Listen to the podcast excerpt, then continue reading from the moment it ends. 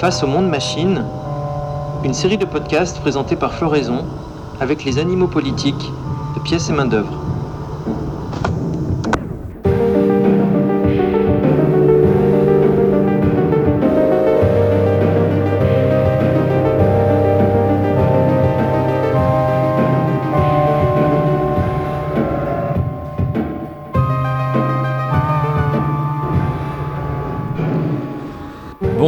Bienvenue sur Floraison. Vous écoutez Face au monde machine, un entretien technocritique au long cours avec les grenoblois de pièces et main-d'œuvre. C'est le 17e épisode. Si vous n'avez pas écouté les épisodes précédents, s'il vous plaît, arrêtez tout, commencez par le début de la série. Comme annoncé précédemment, les épisodes 14, 15, 16 et 17, celui d'aujourd'hui, ces quatre épisodes forment un chapitre consacré à la fabrication artificielle industrielle des êtres humains, l'incarcération définitive et biologique de l'homme-machine dans le monde machine. On arrive donc au quatrième et dernier épisode de ce chapitre, où l'on va examiner encore plus en profondeur la biophobie, l'eugénisme et ses liens au projet transhumaniste. Bonne écoute.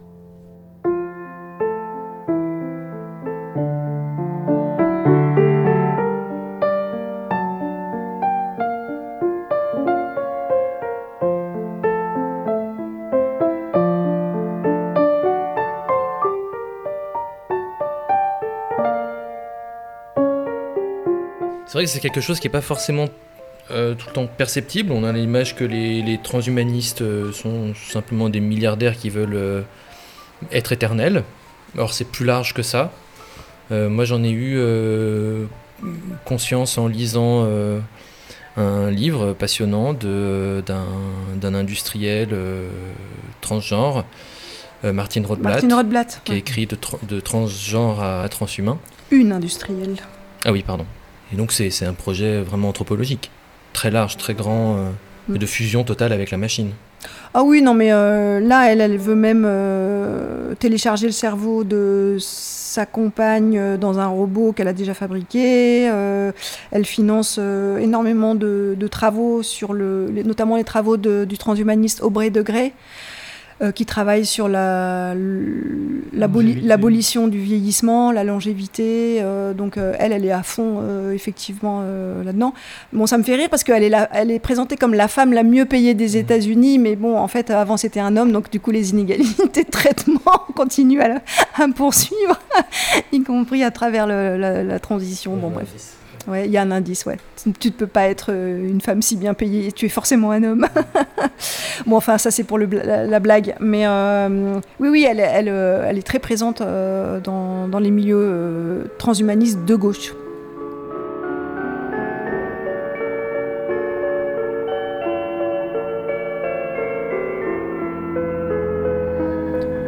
Donc en fait, ce que ça montre, cette histoire de la de l'avancée de la, de la procréation médicalement assistée, enfin la reproduction artificielle euh, de l'humain, c'est et qui est frappante d'ailleurs, c'est que euh, quand on refait l'historique, c'est que l'eugénisme, euh, cette idée qu'on peut améliorer les espèces par les moyens de la science, eugénisme ça veut dire bien-être, hein.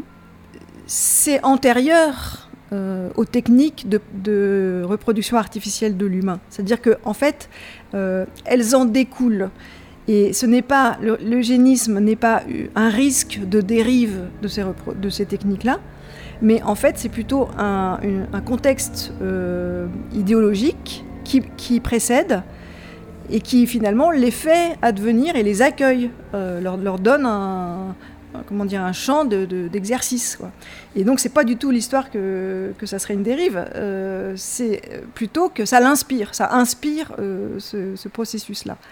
Et donc, la, reproduction artificielle de l'humain, clairement, euh, dérive d'une idéologie qui remonte, alors bon, on va pas remonter au tout tout tout début, mais ce qui est certain, c'est que pour prendre l'ère moderne, on va dire ça comme ça, au moment de la Révolution des gens comme Condorcet, par exemple, ont déjà des envolées sur l'idée que l'espèce humaine pourrait prendre en charge son amélioration par les moyens de la science, comme elle le fait déjà pour les animaux. À l'époque, on pratique la sélection, c'est des, débuts, on essaye de, sélectionner dans les, animaux pour voir si on peut améliorer les, espèces.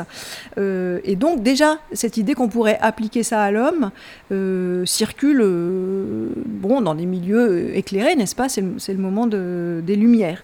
Évidemment, c'est pas partagé par tous les philosophes des Lumières. Je pense que Rousseau euh, euh, ne partageait pas cette idée quand lui parlait de perfectibilité de l'espèce humaine. Il parlait pas d'une perfectibilité par les moyens euh, de la science pour transformer l'humain, mais une perfectibilité par les moyens de la culture, de la, socialisation, des liens entre humains et de l'éducation. Donc évidemment, on n'est pas du tout sur les mêmes moyens.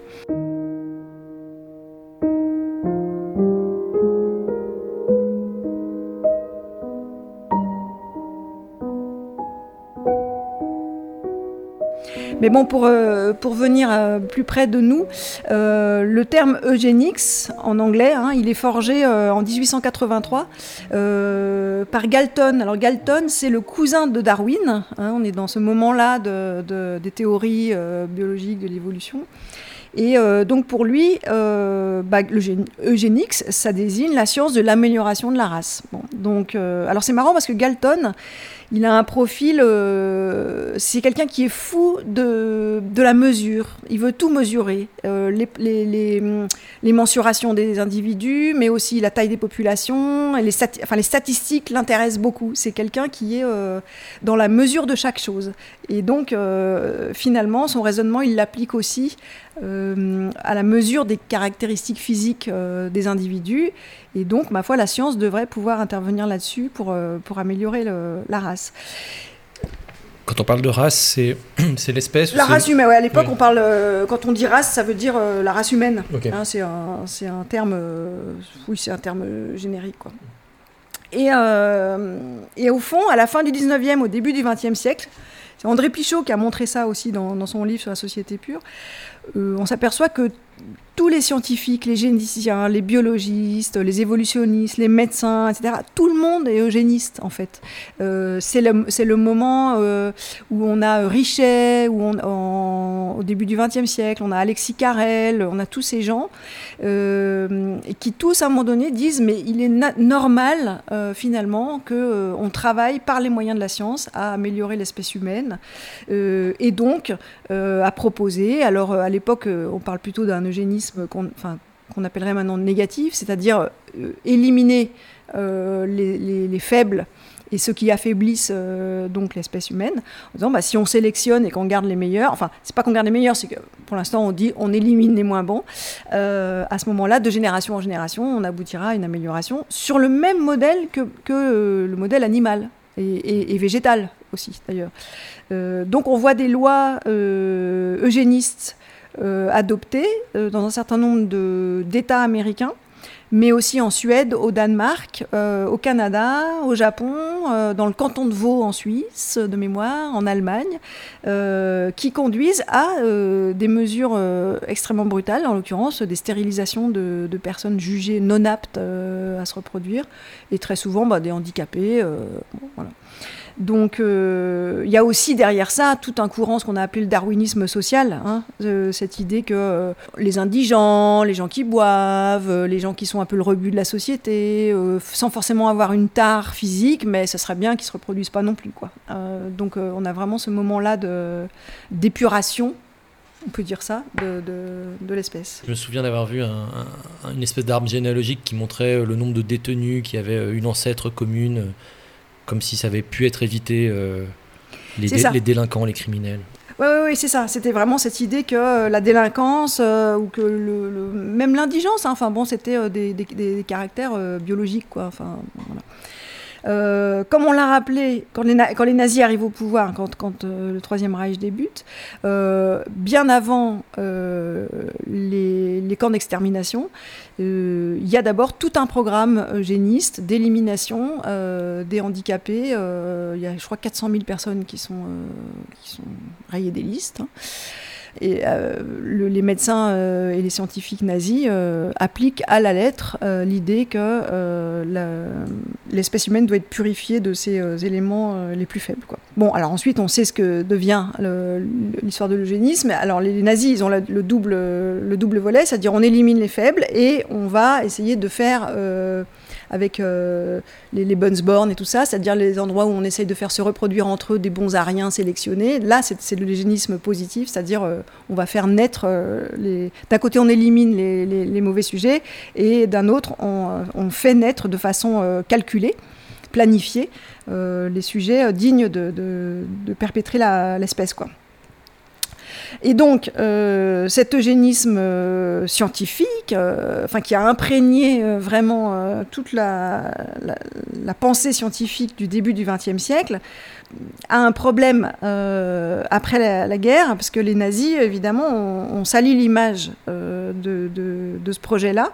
Il est difficile, après-guerre, de se, réclamer euh, eugéniste. Alors qu'avant, ça posait aucun problème. Quelqu'un comme Julian Huxley, qui, après-guerre, est premier directeur de l'UNESCO, hein, qui est issu d'une famille de biologistes, frère de Huxley, l'autre, évidemment, disait il faudra faire advenir l'eugénique comme il parle de l'eugénique comme une nouvelle politique, etc. Donc c'était un mot qui était parfaitement euh, admissible et euh, employé euh, couramment. Bon, après-guerre, on ne pleut plus. évidemment, il y a un problème d'image, mais il faut quand même noter que aucun des médecins nazis qui ont stérilisé ou exterminé des populations ne sera jugé. Il n'y a, a, pas de procès contre les médecins. Donc euh, la science, encore une fois, est neutre. Tout dépend ce qu'on en fait. Euh, là, il y a eu un mauvais usage, mais euh, les médecins, eux, ne sont pas coupables. Oui, parce qu'il y a eu une amélioration des connaissances, si j'ai bonne mémoire, en, utilisant les cerveaux des, des euthanasiés pour faire des, des, recherches, pour recycler quand même les cerveaux dans les premiers hôpitaux où on les envoyait il y a eu des tas de recherches qui ont été menées, effectivement. Euh, donc, euh, on a considéré que la science avait progressé. Oui, bien sûr. Euh, ah tout à fait.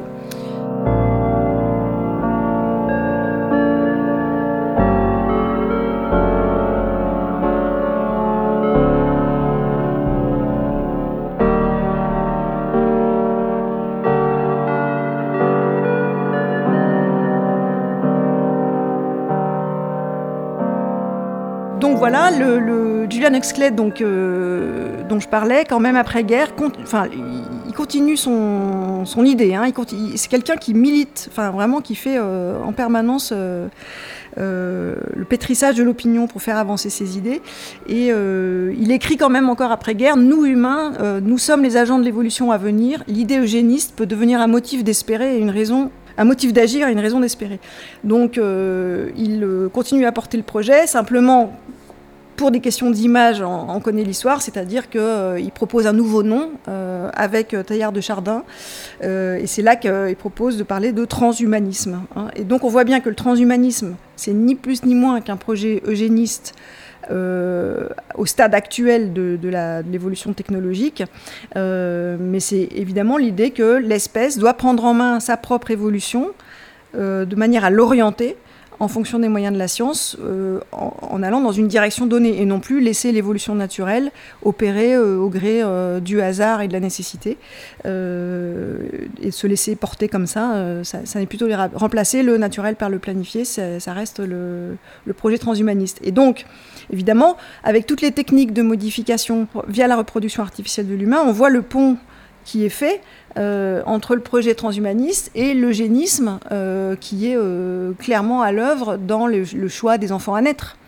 avec la possibilité de choisir, soit de choisir les, meilleurs, soit d'en fabriquer de meilleurs à terme.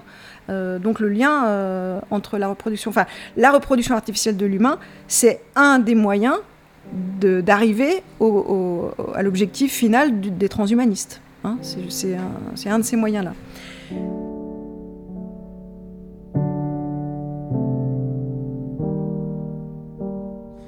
Juste pour, donner quelques pistes, mais dire d'abord qu'il y a un eugénisme de gauche et un eugénisme de droite. Hein, euh, et dès, avant la guerre, c'est déjà le cas, enfin, avant la, dans la première moitié du XXe siècle, parce qu'on a souvent tendance à dire l'eugénisme, oui, c'est un truc d'extrême droite, c'est les nazis, etc., hein, avec l'expérience nazie. Bon, évidemment, euh, quand la Suède prend des lois eugénistes euh, au début du XXe siècle, c'est loin d'être un pays euh, nazi. Au contraire, on connaît les idées très avant-gardistes de la Suède en matière sociale, etc., des pays nordiques. mais il y a aussi, parmi les scientifiques et les gens ou les politiques qui promeuvent l'eugénisme, tout un courant de gauche qui, au contraire, dit que le socialisme, par exemple, doit s'emparer de, l'eugénisme pour un monde meilleur. Donc, par exemple, il y a un Américain qui s'appelle euh, Herman Muller.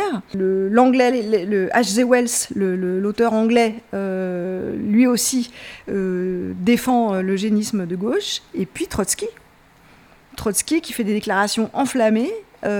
produire une version améliorée, nouvelle de l'homme, telle est la tâche future du communisme. Enfin, mon cher Homo sapiens, je vais travailler sur toi. C'est ce qu'il dit. Et on retrouve ça chez Mélenchon. Mélenchon, il a fait des déclarations exactement dans le même sens récemment. Euh, sur le fait que l'homme allait prendre en main sa, destinée, mais pas sa destinée politique, sa destinée biologique. Euh, donc euh, finalement, il n'y a pas de... Là encore, la dichotomie droite-gauche ne, fonctionne pas du tout.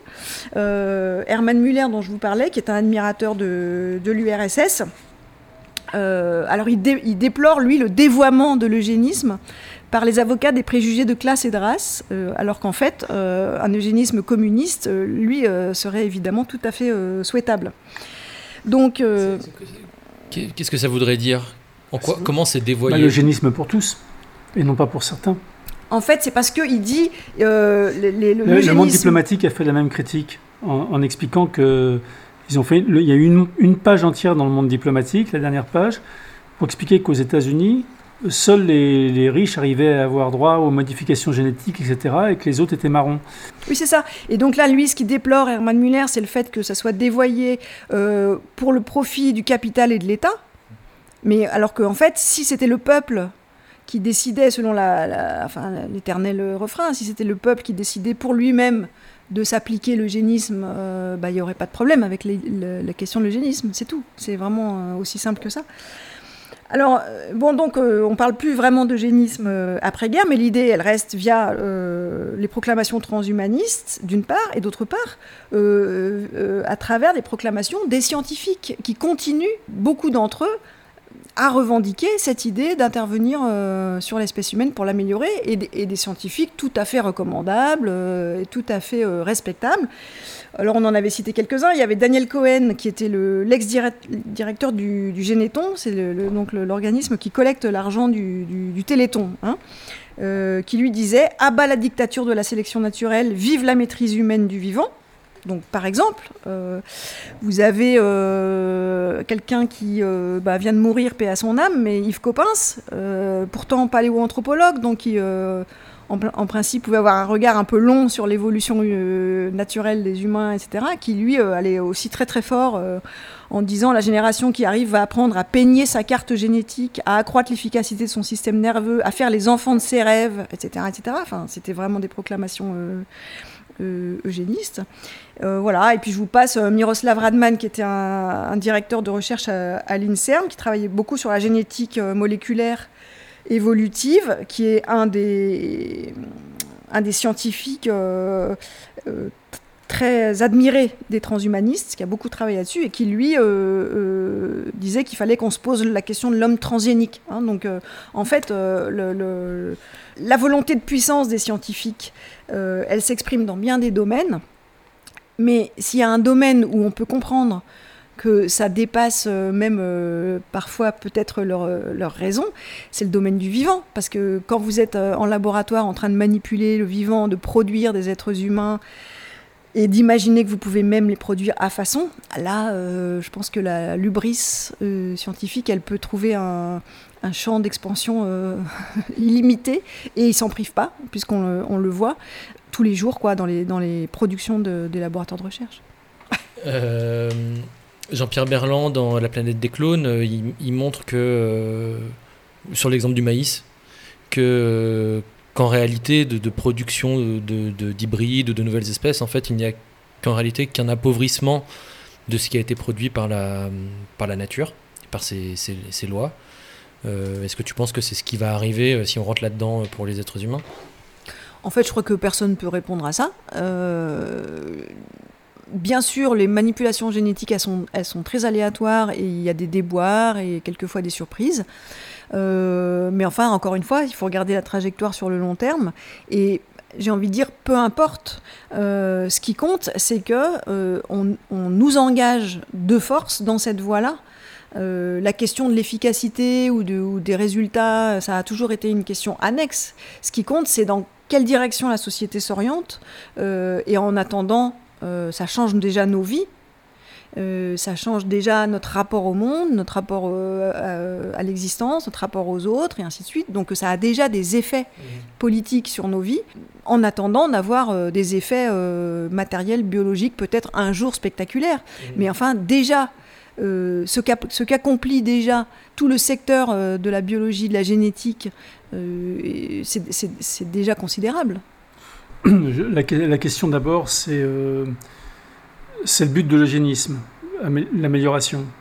Bon, alors, euh, depuis le début, euh, on s'accorde. Enfin, ici, en tout cas, nous nous sommes accordés à dire que le but, c'était la puissance, définie comme capacité d'agir sur soi-même et sur le monde.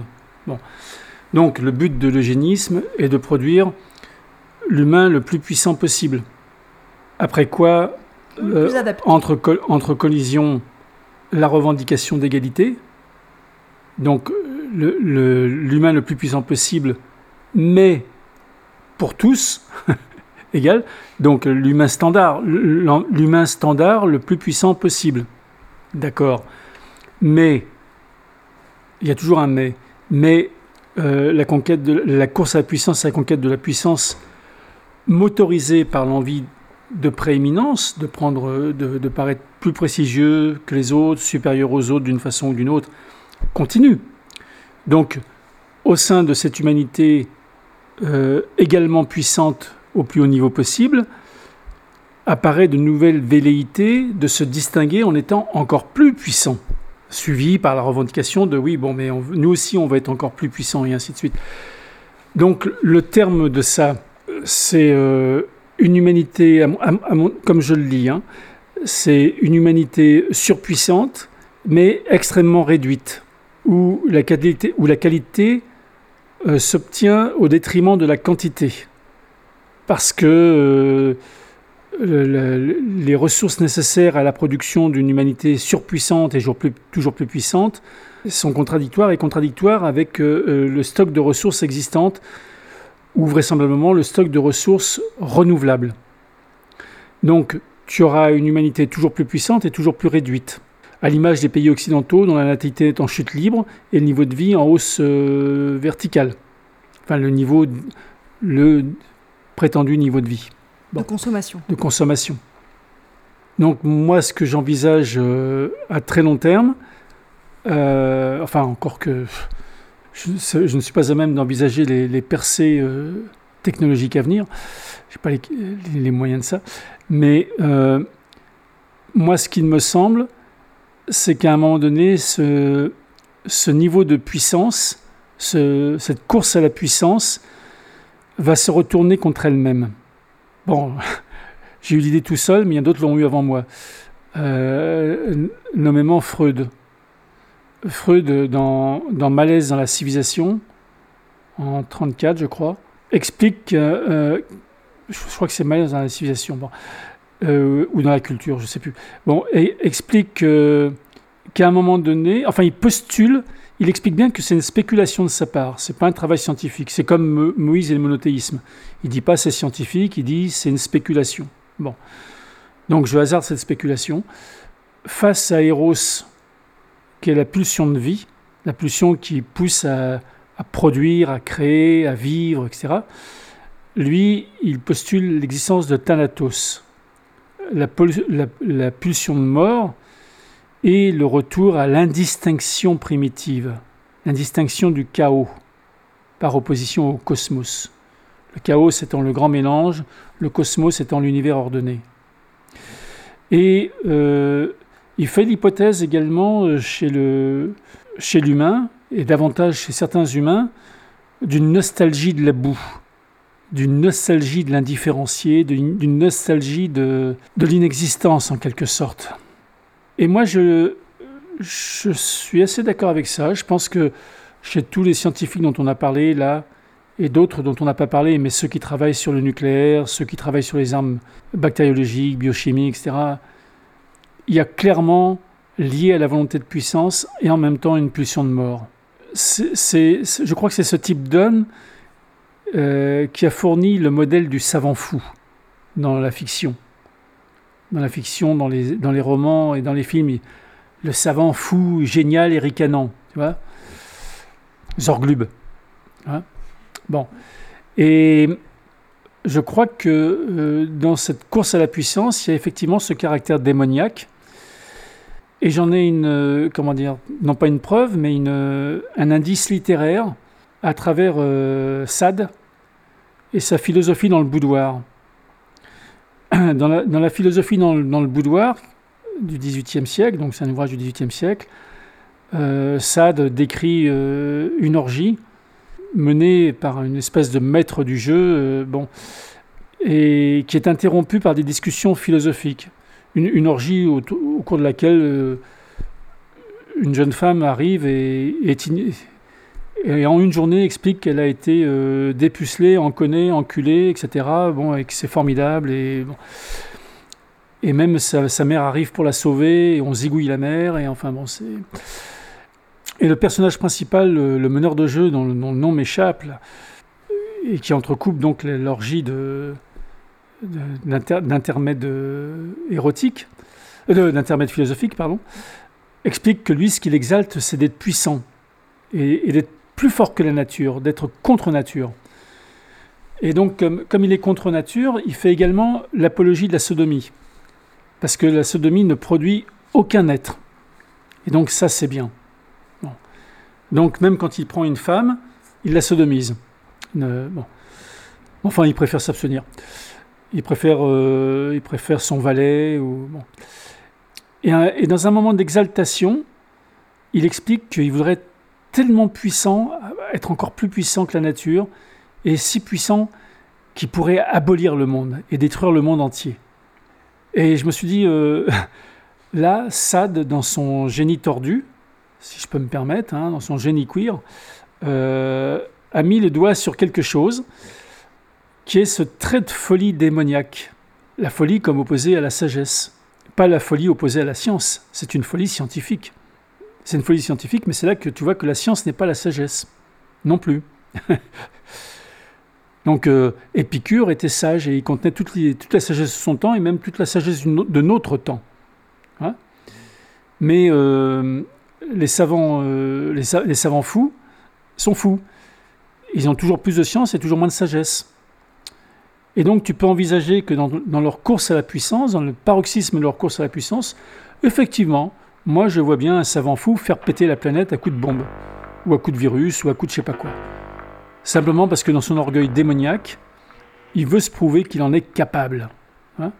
et puis peut-être aussi par euh, un immense ressentiment accumulé. Alors là, il faudrait rentrer aussi dans la question du ressentiment, de la morale du ressentiment, donc retourner voir Max Scheller, Nietzsche, etc. Mais je crois que c'est des gens, euh, que les scientifiques sont des gens profondément haineux, profondément haineux de la nature, et qui pour d'obscures raisons tirent d'éclatantes revanches et veulent être plus puissants que la nature, contre nature.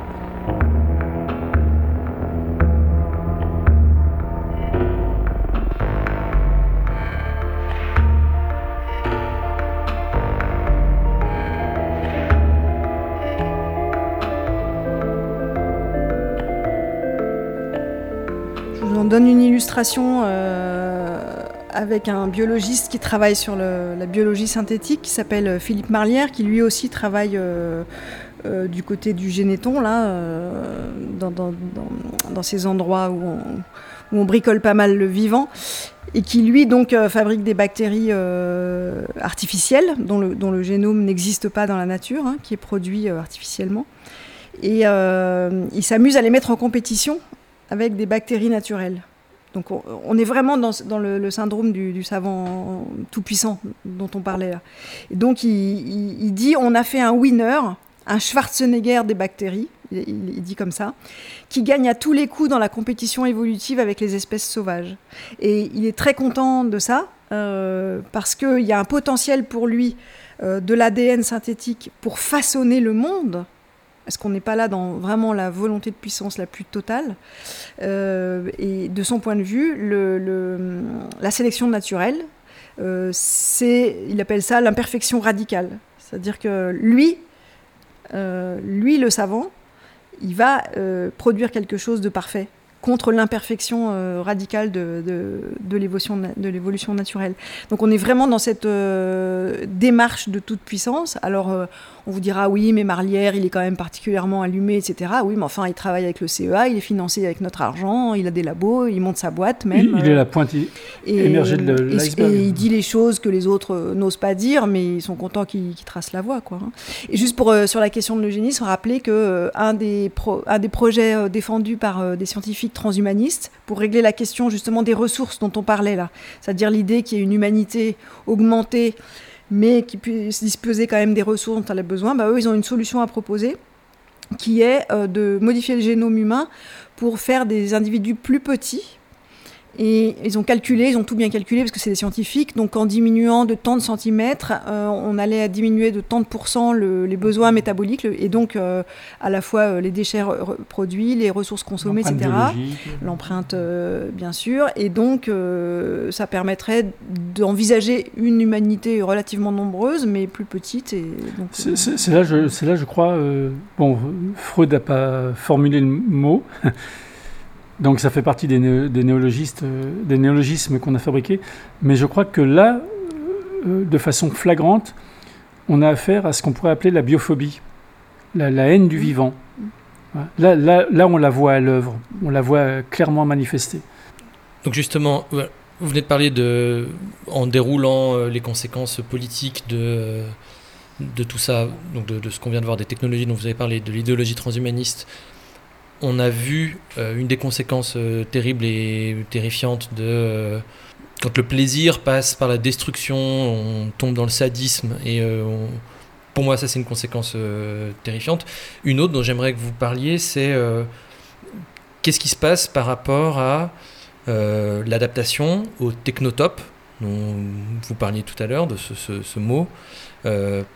si on compare avec les OGM, où on crée à la fois euh, le, gène, euh, le gène qui résiste au poison et le poison. Qu'est-ce qui se passe? Qu'est-ce qui est en train de se passer pour les êtres humains si on déroule ça jusqu'au bout? Et puis pour ajouter euh, une question supplémentaire, il vient d'où exactement en fait ce ressentiment, cet esprit vengeur sur la nature? Bah, Le ressentiment, enfin, moi, je, ne peux te répéter que ce que, d'autres que ce que les auteurs ont, dit. Hein, enfin, le ressentiment, euh, c'est la, haine impuissante et, et recuite. C'est l'esprit de vengeance. C'est l'esprit de vengeance des faibles, des minables, par rapport à ce qui est fort et beau et qui vit. Et comme ils sont impuissants, ils ne, peuvent pas manifester leur haine au grand jour. Donc ils la dissimulent. Et ils essaient d'attaquer la, force, la, force de la nature, par exemple. force de la nature, beau pléonasme. Euh, ils essaient d'attaquer la force par des moyens détournés.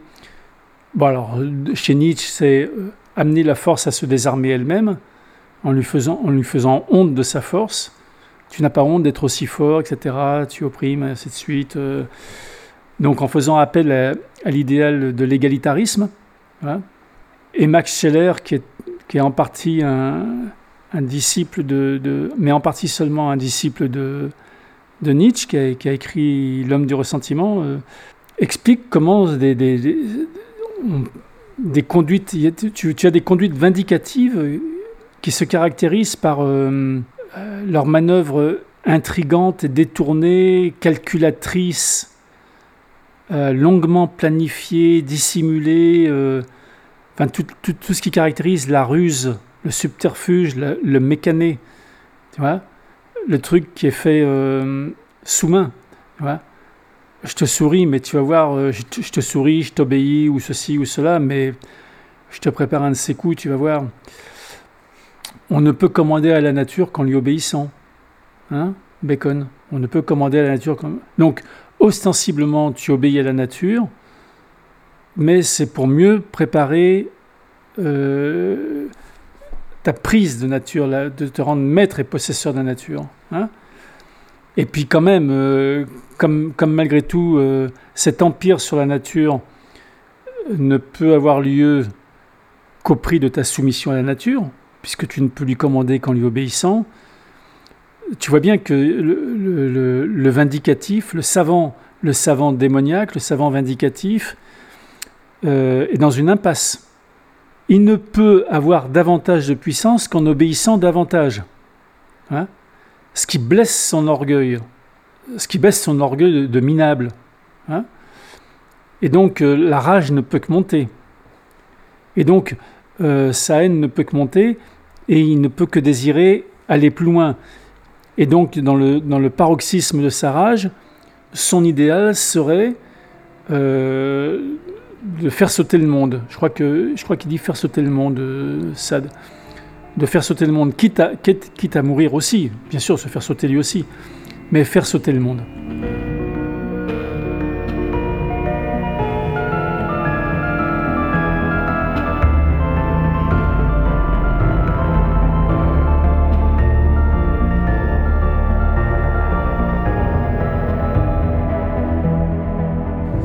D'un point de vue alors vraiment très pragmatique, euh, nos universités, nos grandes écoles produisent chaque année des milliers de diplômés scientifiques, euh, qui, euh, parmi lesquels il y a des centaines qui font des thèses et qui donc aspirent à devenir des chercheurs scientifiques dans tous ces domaines. Et qui se retrouvent dans des laboratoires à essayer de, jouer des coudes euh, pour se faire une place, pour avoir les financements, pour avoir des programmes sur lesquels travailler, et donc rentrent dans la compétition euh, standard entre gens de la même espèce et donc doivent à un moment donné se distinguer, euh, produire du résultat, euh, avoir des effets justifiés de, leur financement ou du fait d'avoir un poste pérenne et ainsi de suite. Enfin bon, tout l'ordinaire euh, cru de la vie dans les laboratoires, c'est ça. Et donc finalement, on a mais c'est des quantités de gens, il faut, il faut réaliser. C'est-à-dire que tous les ans, il en, il en sort des centaines et des centaines. Bon. Et donc, ces gens-là sont dans les laboratoires, il faut qu'ils fassent quelque chose, il faut qu'ils justifient leur diplôme, leur carrière, leur salaire, euh, leurs ambitions.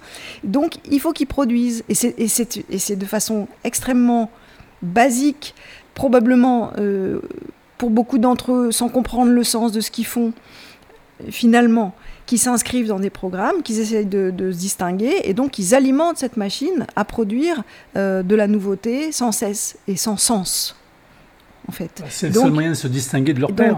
et donc il y a une course, euh, évidemment, entre euh, individus, entre laboratoires, entre programmes, qui aboutit à ces, à ces avancées permanentes, en fait. donc c'est très, euh, c'est aussi très bassement matériel, cette avancée-là. Hein. Bien sûr, il y a la volonté de puissance qui va s'exprimer plus ou moins chez certains et, et de manière différenciée, mais il y a aussi ça ce truc tout bête euh, qu'on produit en permanence euh, des nouveaux chercheurs, des nouveaux scientifiques. L'université ne cesse d'en produire. Et pour quelques-uns qui déclarent le jour de leur diplôme, euh, bah, salut bien, on va aller élever des abeilles, en fait, il y en a des centaines et des centaines qui rentrent dans les laboratoires et qui veulent faire leurs preuves. Oui, mais ça, veut dire que l'État choisit de financer, de financer leur formation. Hum? Et l'État choisit de financer leur formation parce que cet État est leur État. C'est l'État de leur classe, c'est l'État qu'ils dirigent, eux et leurs représentants. Donc là, tu es dans un cercle vicieux. Il, s'entre-valorise. La machine a besoin qu'on lui fournisse son lot d'ingénieurs, euh, de, d'inventeurs, de, de, chercheurs, et puis aussi de simples manards, de machins. Bon.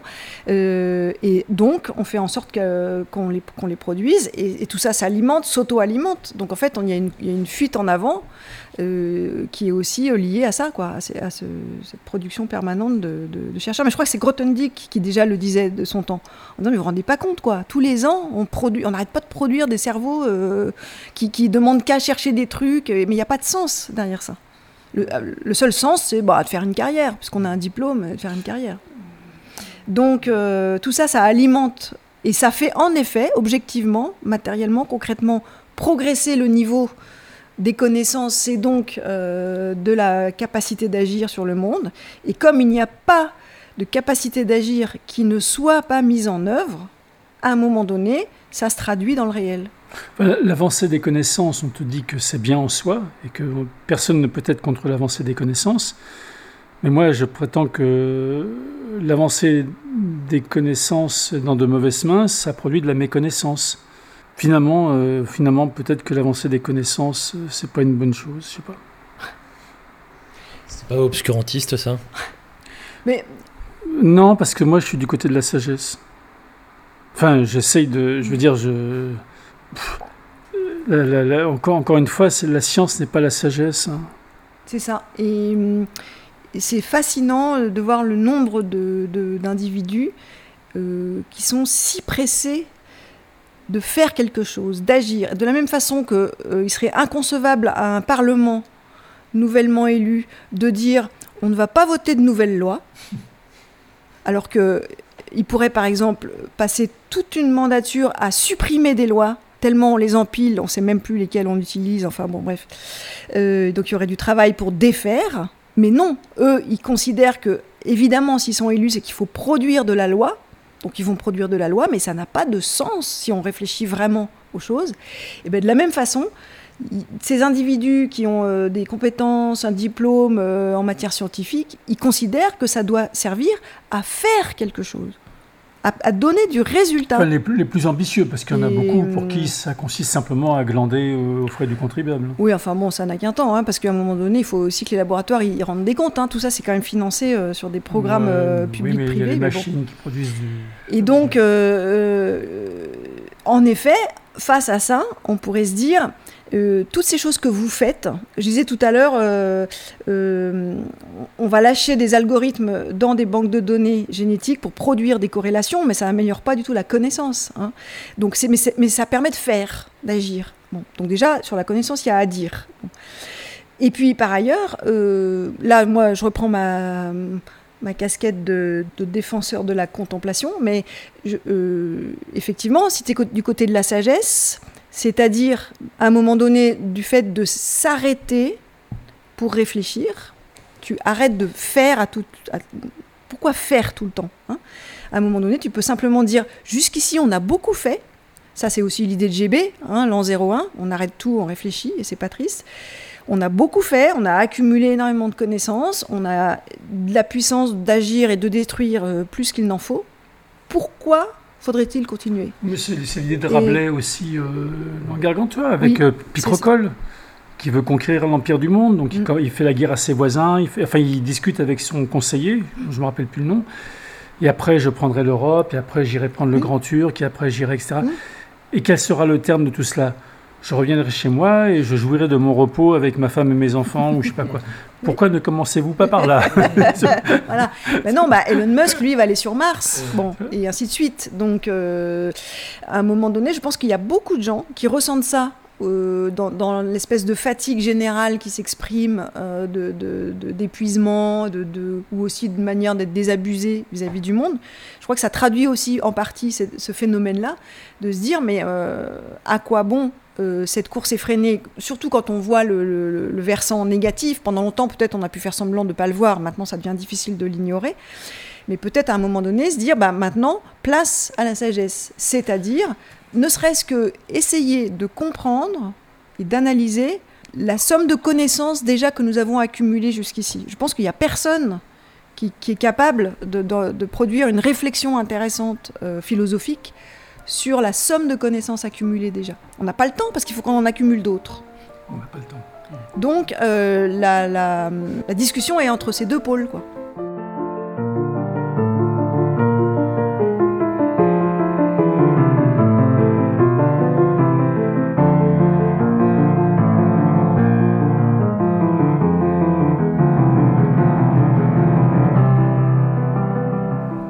J'ai pas compris la question. Bah, L'incarcération Oui. technotope toujours plus. Mais du coup, la question c'était quoi? Est-ce qu'avec l'artificialisation de l'espèce humaine, on ne met pas un, un, pied irréversible dans euh, la dépendance à la, à la technocratie, à l'artificiel? La, D'accord. Si, mais ça, c'est évidemment l'idée du rail machinal, c'est-à-dire que jusqu'ici, pendant longtemps, les humains euh, devaient leur subsistance euh, à leur biotope, avec lequel ils vivaient euh, en symbiose, heureuse ou malheureuse. Hein, euh, on attrapait aussi des, virus. Hein. Euh, et on, a bien vu, et puis la, la gestion de l'épidémie l'a montré même à ceux qui ne l'avaient pas vu jusqu'ici, à quel point maintenant notre survie dépend d'une connexion euh, au technotope, c'est-à-dire euh, à un système artificialisé qui est censé subvenir à nos besoins, nous fournir euh, le, le, nécessaire pour survivre. Je, je, te disais, la, la, synergie a succédé à la symbiose, c'est-à-dire quand avec le vivant tu vis en symbiose, c'est ça que ça veut dire, symbiose. Hein? Bon, synergie, RJ, travail, là tu fonctionnes, tu fonctionnes avec le technopote. Tu es, tu es intégré au techno... Top. Au technotop tu deviens une petite vis, un petit rouage et un, petit composant et un petit machin de la grande machine. Et l'ingénieur vit que cela était bon. et, et, et, cette machine s'amplifiant toujours, se complexifiant toujours et exigeant toujours plus de connexion, tu te trouves pris dans un filet. L'image du filet euh, qu'on a adopté dès le début, elle est, vraiment toujours plus euh, pertinente et le filet se resserre parce que maintenant, chacun voit que tous les éléments de sa vie dépendent à un moment donné euh, d'une connexion euh, à, à, la mère machine.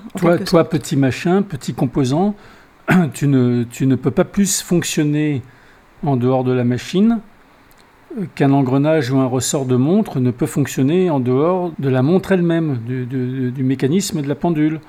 C'est ce qu'on ce qu'on avait appelé euh... l'incarcération de l'homme-machine dans le monde machine, mais, mais euh, finalement c'est la traduction de, du fait que euh, tout l'environnement est devenu artificiel. Simple, simplement, tu ne vis plus, tu fonctionnes.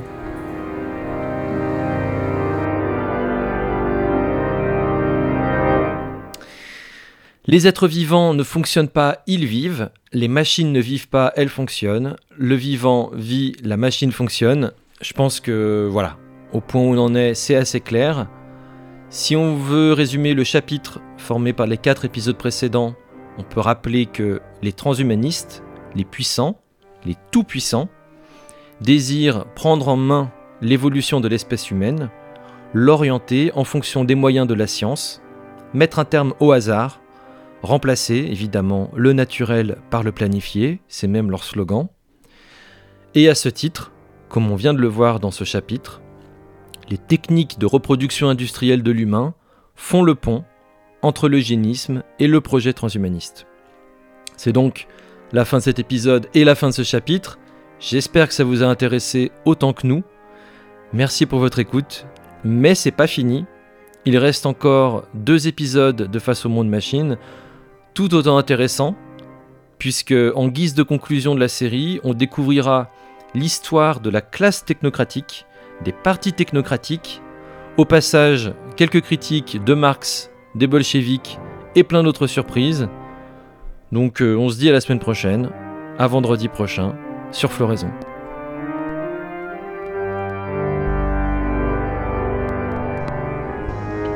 Si l'on veut vraiment combattre toutes les dominations, hiérarchies, inégalités, discriminations, exclusions, il faudrait au premier chef se dresser contre la plus puissante, la plus menaçante et la moins réversible des dominations, le techno-totalitarisme.